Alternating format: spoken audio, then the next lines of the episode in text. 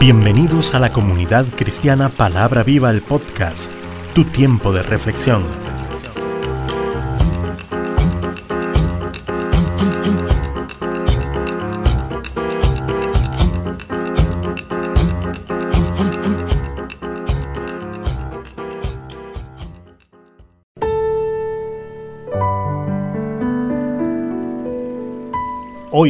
Con José Alberto Delgado.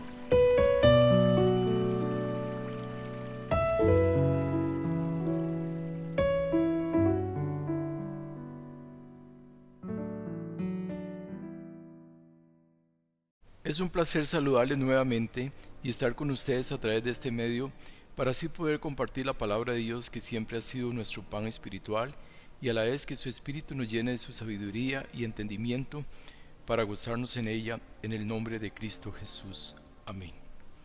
Nuestro tema de hoy, vivo para Cristo, basado en Romanos 6.5, porque si fuimos plantados juntamente con Él en la semejanza de su muerte, así también lo seremos en la de su resurrección. Cuando hablamos de cristianismo, existen alrededor de nuestras vidas muchos criterios de poder entender el verdadero significado de ser cristiano.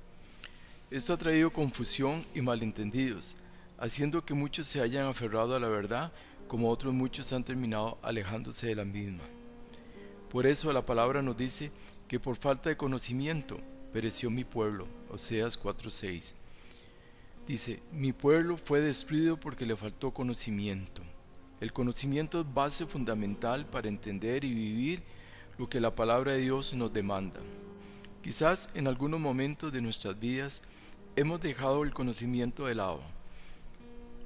Y lo único que se experimenta es un vacío en nuestros corazones. Y si nos descuidamos aún más, ese vacío empieza a ser lleno con las corrientes del mundo y es ahí donde empezamos nuevamente, como dice el libro de Gálatas 3:3. Tan necios sois, habiendo comenzado por el Espíritu, ahora vais a acabar por la carne. Como quien dice todo lo ganado en Cristo empieza a perderse y al final no marcamos ninguna diferencia entre ser cristiano o ser mundano. Dios no quiere eso para nosotros. Dios quiere que nuestra vida nueva en Cristo permanezca y dé mucho fruto. ¿Y cómo lograr esto? Sino viviendo bajo el Espíritu y el conocimiento de su palabra. Sé que en estos tiempos que se viven, estos se convierten muchas veces en que caemos en acciones negativas. Pero la vida del cristiano no puede depender de circunstancias ni emociones. Debemos ser claros en esto. Las circunstancias pasan y las emociones también. Pero Jesucristo es el mismo ayer y hoy por los siglos de los siglos. Hebreos 13:8. Él no cambia. Él es fiel y verdadero. Apocalipsis 19:11. Este testimonio de Jesucristo es el que estamos llamados a seguir. ¿Y cómo lo logra Jesús en su naturaleza humana ser de esta manera? Sino muriendo a su propia voluntad y viviendo en la voluntad del Padre de la Gloria. Ahora nosotros, como hijos de Dios, la única manera de lograr una vida es así, es muriendo, crucificándonos juntamente con Cristo, para poder estar en condición de muertos al pecado y vivir juntamente con Cristo en su resurrección, para así ser libres de toda esclavitud y formas de pecado, como dice Romanos 6:5, porque si fuimos plantados juntamente con Él en la semejanza de su muerte, así también lo seremos en la de su resurrección. Así vamos comprendiendo que si tratamos nuevamente de resucitar la carne en nosotros, solo vamos a acarrear maldición, por lo cual, cuando decimos que hemos muerto al pecado, es que verdaderamente hemos muerto, y ya no vivir más la vida pasada, recordando que Dios borró nuestro pasado, como dice Isaías 43, 25. Yo, yo soy el que borro tus rebeliones por amor de mí mismo y no me acordaré de tus pecados. Por eso cuando hemos venido a Cristo, somos borrón cuenta nueva. Empezamos a vivir una vida llena de la gracia de Dios ahora libres del pasado y de todo pecado. Esto es morir juntamente con Cristo en la semejanza de su muerte. Y es aquí donde podemos decir, ya no vivo yo. Ahora, lo que vive en mí es una nueva criatura, Cristo, que por el poder del Espíritu Santo va tomando nuestro lugar hasta permitirnos ser una nueva y completa criatura. Morir juntamente con Cristo solo se logra mediante el poder del Espíritu Santo, el cual recibimos cuando aceptamos a Cristo en nuestras vidas. Es una decisión de valientes, es una total negación de nuestro yo, es una acción que responde directamente a la gracia de Dios. Efesios 2, 5 y 6 dice, aun estando nosotros muertos en pecados, nos dio vida juntamente con Cristo. Por gracia sois salvos y juntamente con Él nos resucitó, y asimismo nos hizo sentar en los lugares celestiales con Cristo Jesús. En la nueva vida, en la de su resurrección, es ahora en la que debemos enfocarnos. Esta particularidad de que somos, como dice su palabra en 2 Corintios 5:17, de modo que si alguno está en Cristo, nueva criatura es, las cosas viejas pasaron y aquí todas son hechas nuevas, el ser nueva criatura significa mucho para un cristiano. Es un proceso que puede ser rápido o lento de acuerdo vayamos disponiendo nuestro corazón para Dios, en especial a aprender a expresar, como dice Lucas 11, 2b, hágase tu voluntad como en el cielo, así también en la tierra. La expresión hágase tu voluntad parece sencilla decirla, en especial si ha rezado muchas veces el Padre Nuestro. Pero en la realidad de esta palabra hemos vivido algunos más que otros acostumbrados por mucho tiempo a nuestra propia voluntad. Y cuando empezamos a descubrir los principios cristianos, empezamos a encontrar de que todo es diferente a, a nuestra vieja manera de pensar. Y esto lo vemos cuando escuchamos a Jesús enseñando acerca del reino de Dios, Mateo 5. El amor hacia los enemigos verso 38 y siguientes. Oíste que fue dicho, ojo por ojo, diente por diente. Pero yo os digo, no resistáis al que es malo, antes, a cualquiera que te diera en la mejilla derecha, vuélvele también la otra. ¿Estaríamos dispuestos a soportar cuando somos insultados, quedándonos callados, no respondiendo absolutamente nada? Y al que quiera ponerte a pleito y quitarte la túnica, déjale también la capa. En este caso es renunciar a todo, con tal de evitar un pleito y mantener la paz, porque a paz nos ha, ah, nos ha llamado el Señor. Y a cualquiera que te obligue a llevar carga por una milla, ve con él dos. Las circunstancias de la vida muchas veces obligan a hacer el doble del trabajo o el doble del sacrificio, pero vale la pena cuando todo se hace por la causa de Cristo y para su gloria. Al que te pida, dale, y al que quiera tomar de ti prestado, no se lo rehuses. ¿Cuántas personas son necesitadas y sean obligadas a pedir? Esto siempre ha sido una molestia a la sociedad. Sentimos que nos incomodan, pareciera que nos obligan, sin embargo Jesús lo demanda y si hemos resucitado juntamente con Cristo, no va a ser una carga el dar, sino una bendición donde cada día vamos a sentir más gozo en nuestro corazón. ¿Oíste que fue dicho? Amarás a tu prójimo y aborrecerás a tu enemigo. En Cristo el amor es fundamental. Bien lo dice la palabra en 1 Corintios 13:3. Y si repartiese todos mis bienes para dar de comer a los pobres, y si entregase mi cuerpo para ser quemado, y no tengo amor, de nada me sirve. Sin amor ninguna obra es aceptada por Dios. Por eso Dios nos demanda el amor. Dios demanda de que nosotros amemos al prójimo y que no aborrezcamos a ninguna persona, por más enemiga que sea. Tenemos que aprender a vivir bajo este principio, que con la ayuda de Dios y con la ayuda del Espíritu Santo sé que se puede lograr. Pero yo os digo, amad a vuestros enemigos, bendecid a los que os maldicen, haced bien a los que os aborrecen, y orad por los que os ultrajan y os persiguen. ¿Y todo esto para qué? Ah, dice el verso 45, para que seáis hijos de vuestro Padre que está en los cielos, que hace salir su sol sobre malos y buenos, y que hace llover sobre justos e injustos. Si nuestro Padre Celestial es un Dios de gran justicia y a la vez todo amor, puede siempre esperar de los hombres que se arrepientan y se vuelvan a Él. Por eso, en su gran misericordia, hace caer la lluvia y salir el sol sobre buenos y malos. Porque si amáis a los que os aman, ¿qué recompensa tendréis? ¿No hacen también lo mismo los publicanos? La expresión máxima de este amor nos lo demuestra Cristo en la cruz dando su vida por cada uno de nosotros y expresando en medio de aquel terrible sufrimiento. Lucas 23:34 y Jesús decía, Padre, perdónalos porque no saben lo que hacen. Y repartieron entre sí sus vestidos echando suerte.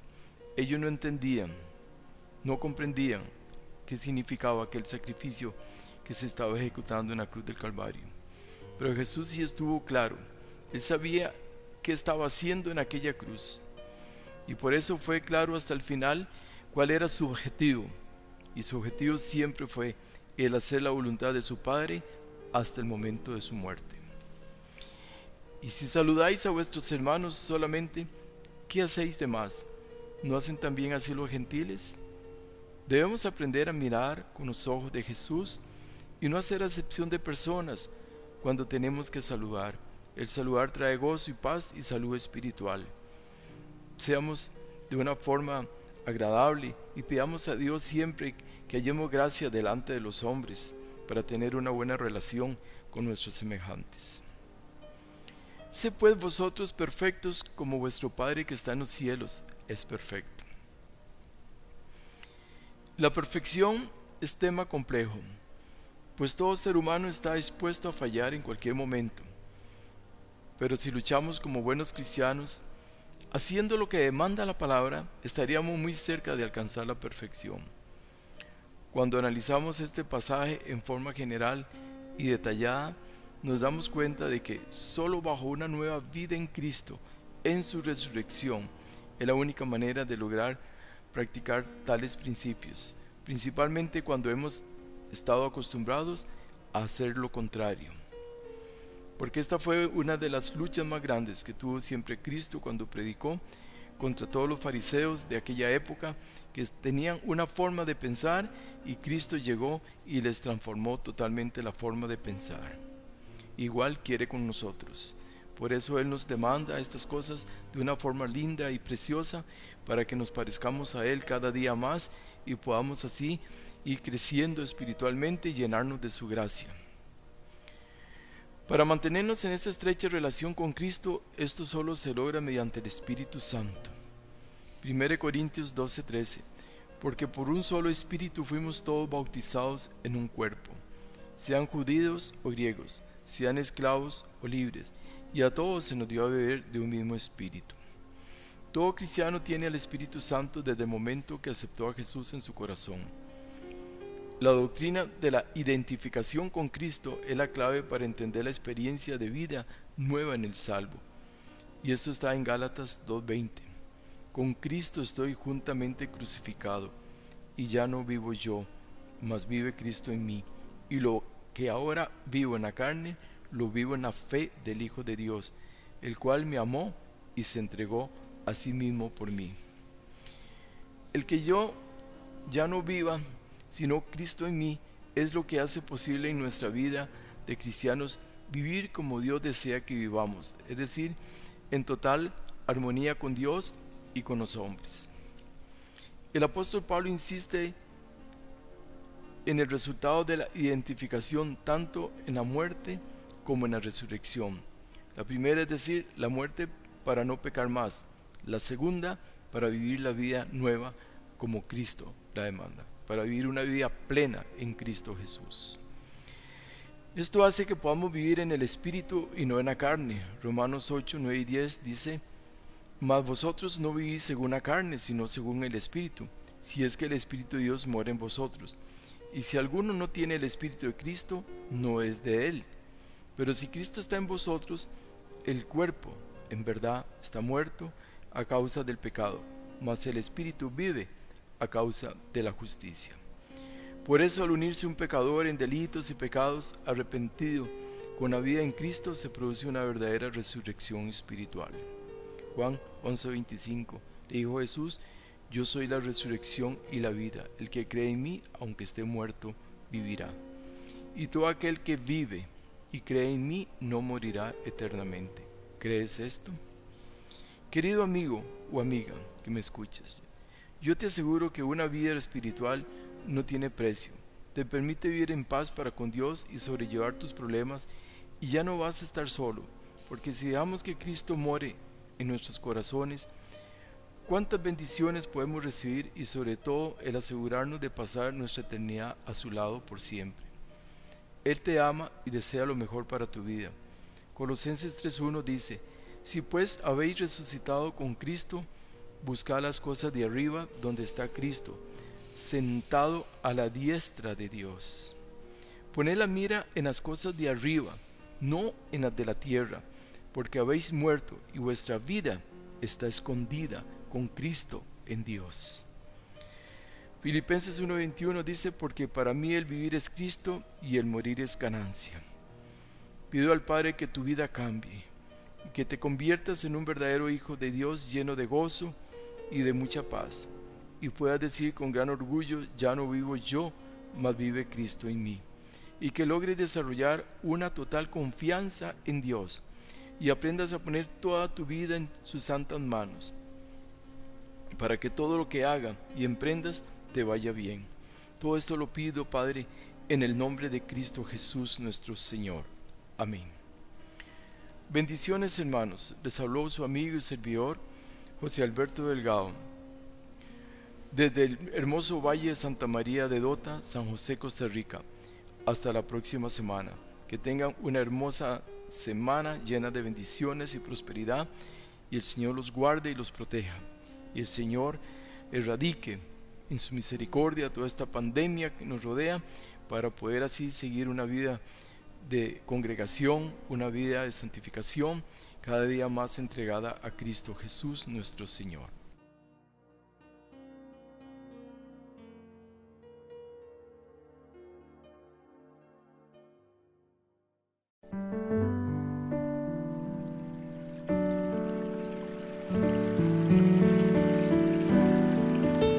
Comunidad Cristiana Palabra Viva, todos los derechos reservados.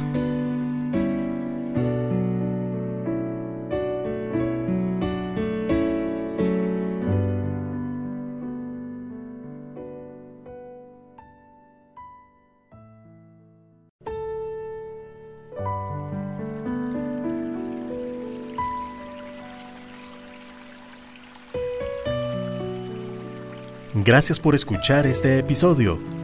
Si te ha gustado no olvides compartirlo y valorarnos en nuestro correo electrónico adelgado ch54 gmail.com. Bendiciones.